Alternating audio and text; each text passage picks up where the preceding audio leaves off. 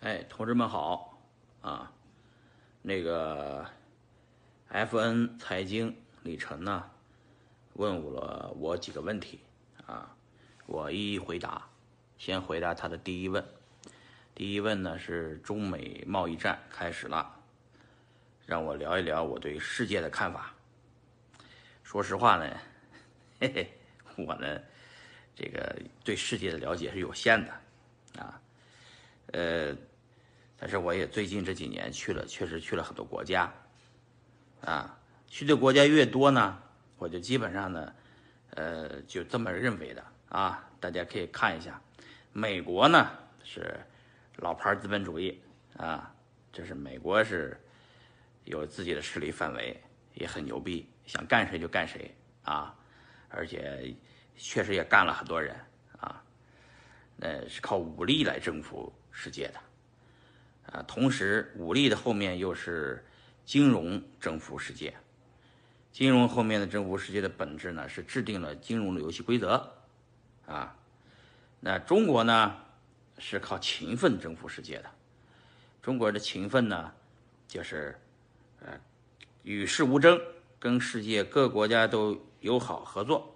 联合全国各族人民、全世界各族人民啊搞“一带一路”，搞发展。啊，呃，求生存啊！中国人呢很拼命，还很团结，而且非常的这个这个这个辛苦啊！所以中国呢愿意跟世界各地的各国的人都合作。所以呢，在这个东南亚，在中东，在非洲，在中亚，在东欧，在欧洲，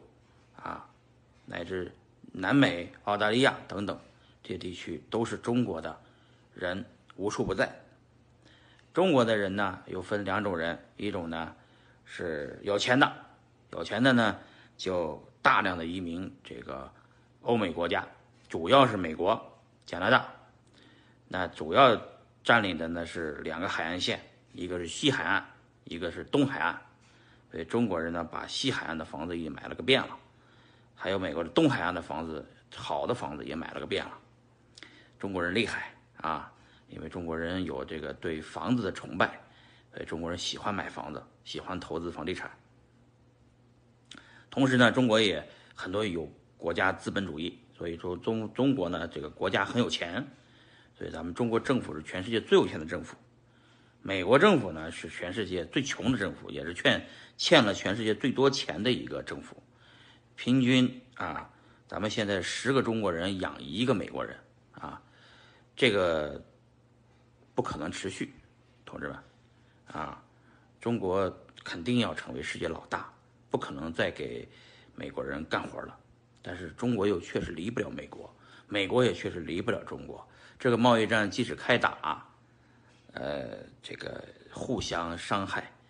呃，最后的结果是。这个美国的老百姓可能过得过得更辛苦，因为举个例子，收六百亿六百亿美金的税，最后谁买单？啊，那肯定是超市里的东西涨价嘛，美国老百姓买单。美国有钱的人不在乎这六百亿的税，平均到每个商品上也就涨个百分之十，但是这个税呢，最终要加在谁头上呢？加在美国穷人的身上。美国的中产阶级也会过得很难受，美国的这个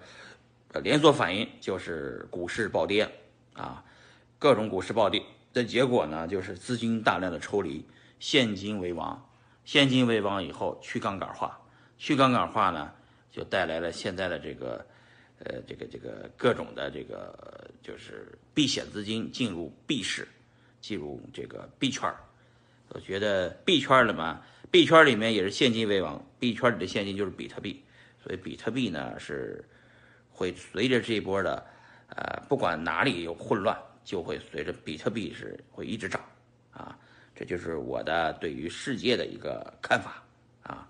呃，比较浅薄，因为对这个东西我在学习和研究中，后面还会给大家更新，啊，这是第一问，接着回答第二问。